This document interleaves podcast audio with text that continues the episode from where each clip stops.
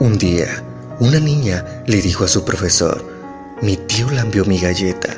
Y el profesor le respondió, la próxima vez pide otra galleta. Los meses pasaron y la mamá de la niña fue a hablar con el profesor sobre una erupción en la galleta de la niña. Y fue ahí cuando el profesor se dio cuenta de lo que la niña le intentaba decir aquel día. Si no le enseñas a tus hijos los nombres de sus genitales, podrías ignorar signos y síntomas de abuso sexual. Pene y vagina, vulva, no son malas palabras y no existe una edad apropiada para hablar de ello. Hay que hacerlo como cuando le enseñamos a decir mamá y papá. El abuso sexual infantil pasa tanto en niñas como en niños.